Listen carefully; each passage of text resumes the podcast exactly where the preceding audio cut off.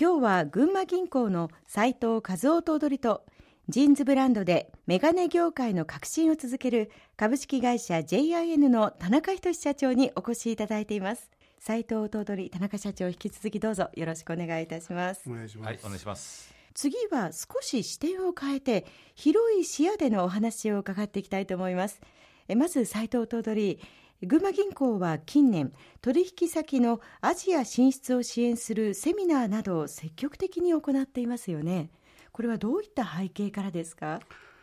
県内の私どもの取引先がアメリカをはじめ積極的に今海外へ進出しておりましてそういった中で足元では中国それからチャイナプラスワンという形の中で東南アジアの方へ積極的に事業を展開しておりますのでこれをですね、はい、支援させていただくということでアジア進出を支援するセミナーだとかまた私どもの拠点も現在、上海に事務所があって、それから香港に現地法人があるんですけどもタイとインドネシアに私どもの行員を派遣しております。で加えてですね年内には東南アジアにもう一箇所駐在事務所をですね設置して、まあ、お取り先のアジア進出への支援体制をよりしっかりとしたものにしていきたいなとこんなふうに思っております。去年はフィリピンそして今年はベトナムに視察団を出していますけれどもこれらの反響というのはいかがですか？あのフィリピンの時はもう1年前になりますけれども、私が団長で二十数社の方と一緒に、えー、フィリピンを訪問したんですけども実際にフィリピンで新しく工場を新設する最終決断をこの視察を通してですね、された方だとかそれからフィリピンからのですね人材の日本への招聘という新しいビジネスをですね、着手して今もうすでに始まりつつありますけれどもこういった方だとかそれから自分の持っている技術をですねフィリピンの企業へ供与する、まあ、技術供与でしょうかねで自分のビジネスの幅を広げるだとか具体的にそういった、はい、お取引先のビジネスが新たに展開をしたというような成果にも結びついております。もう具体的にスタートしてらっしゃる方もいるということはやっぱり今のビジネスというのはスピード感って大切なんですね。あの大切だと思いますね。え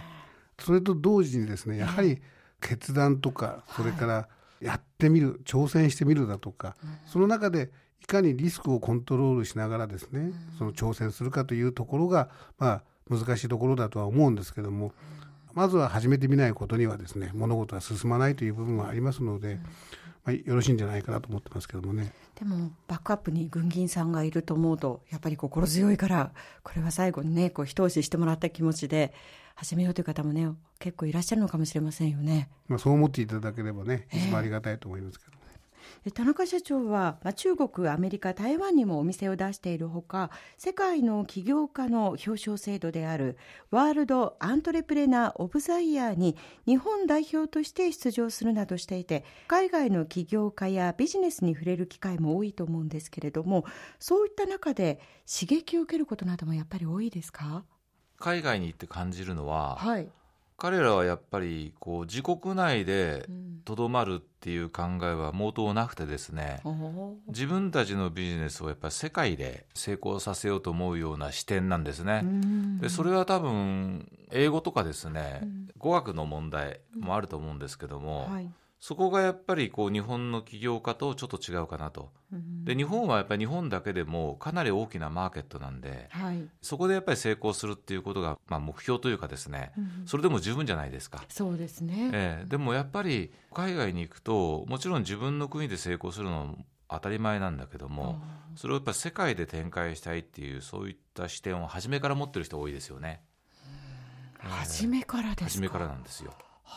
もう視野が全く違うんですね。そう。だからその辺がなんか日本の方も持てたら、えー、多分もっともっと違う形が生まれるんじゃないかなと。若い方にこう視野を広げてもらうという意味ではやっぱり積極的にそういう海外に出ていくということは大切ですかね。いや結構重要ですよね、うん、うん、やっぱりこう視野は移動した距離の分だけ広くなるような気がしますよね。自分の今住んでいる土地だとか、はい、あるいは自分自身とかこう俯瞰して客観的に見ることができるんじゃないですかね。大切なことですね。視野を広げる。海外にいますとですね、えー、ああなるほど。今私が海外にいるからこういう指示ができたんだなって思うことがよくあります頭取もそういうことがありますか？あの、えー、例えば、最近あのマイナス金利だとか、はい、それからいろいろ合唱連行だとかあるじゃないですか。たまたまそういうのを私海外にいる時に報告を受ける機会があったんですけども、そうすると国内でいる時とはまた違った見方でですね、一歩離れて自分自身が客観的な立場でですねそういった出来事また経済の変化というものをですね捉えられたのかなって感じる時はありましたですね、えー、だからそういう面では海外へ進出するということも大切ですけれども海外から日本を眺めるというのもまた日本でビジネスをやっていく上でも大切なのかなっていう感じは受けましたですね。自分自身の体験として。あと一つ私最近もう本当につくづく痛感してるんですけども、中国とか台湾とかアメリカ行くじゃないですか、はい、例えば皆さんよく飲むスターバックスってコーヒーありますよね。ありますね、うん、日本が一番安いんですよ。え？なんですか？中国に行くと、うん、よくまあ私が日本で飲むカフェラテっていうのが、うん、大体360円ぐらいです日本では。中国600円なんですよ、はあそんなに違うんですか？でうちの製品もそうなんです。ジーンズのメガネも今日本が一番安いんですよ。で労働賃金も安いんです。だから例えば日本のシステムエンジニアがアメリカとか例えばシンガポールとか行くと日本の倍給料もらえるんですよそりゃいい人材が出てってしまいますよね。だから日本人が出稼ぎに行く時代になっちゃうんじゃないかなっていうね、ちょっとそんな不安もよぎりますよ。大変ですね頭取。人材が流出してしまいますよ。ちょっと私はその事実を承知してませんのであれなんですけど、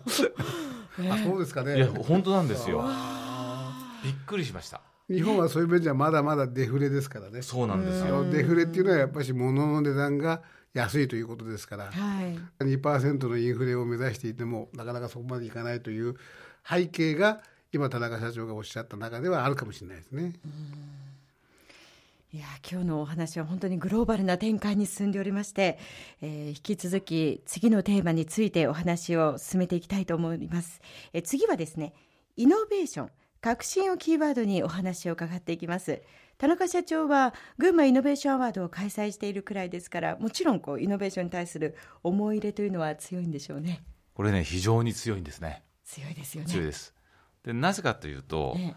メガネって1300年頃に生まれてから本当変わってないんですよ。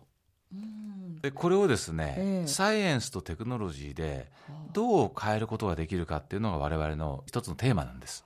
メガネをサイエンスとテクノロジーで変えるでまあその結果生まれたものが、はい、今 JINS SCREEN って言いますけどジーンズ PC であったりですね、はい、あとはジーンズミームという、まあ、IoT にこうつながっていくであろう製品なんですけども、はい、結果そういうことをやっているとメガネのビジネスモデルがまるっきり変わる可能性があるんです。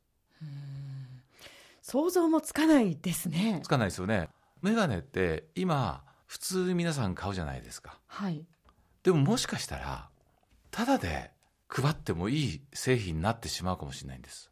ただでですか？これプラットフォームっていうんですけども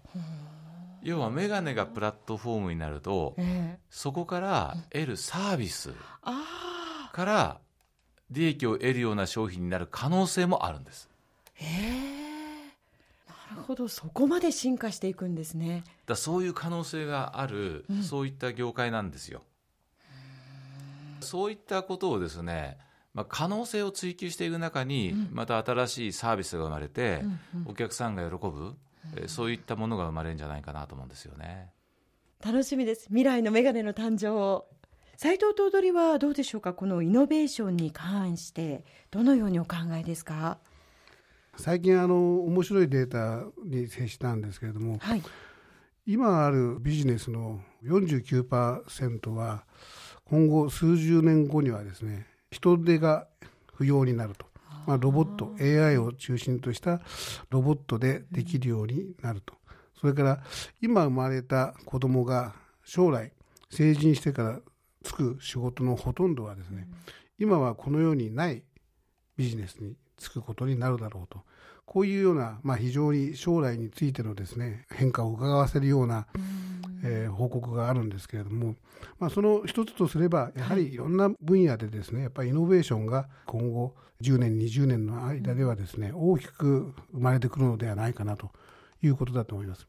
で私どももそういう中ではロボットに一つ関心を持っておりまして、はい、ロボットについてのセミナーを1回開催いたしました。今後また2回3回と開催していく予定なんですけれども、うん、それから私どももロボットをですね2体ばかし、えー、採用いたしまして、はい、高崎と前橋と1名ずつ配属いたしました、どちらの視点ですか？1人は高崎の田町支店。もう1人は本店営業部の方へ配属しております。ただあの AI のロボットはなかなか配属と同時にですね、えー、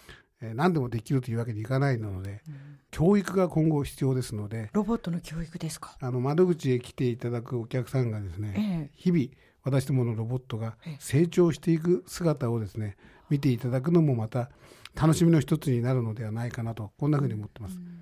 それから金融業自体もですね、はい、まあ、フィンテックという言葉が去年からしきりに言われ始めたんですけども、少しフィンテックのご説明もトトリからお願いしていファイナンステクノロジーの略語がフィンテックということでいわゆる金融をですねその IT 関係を中心とした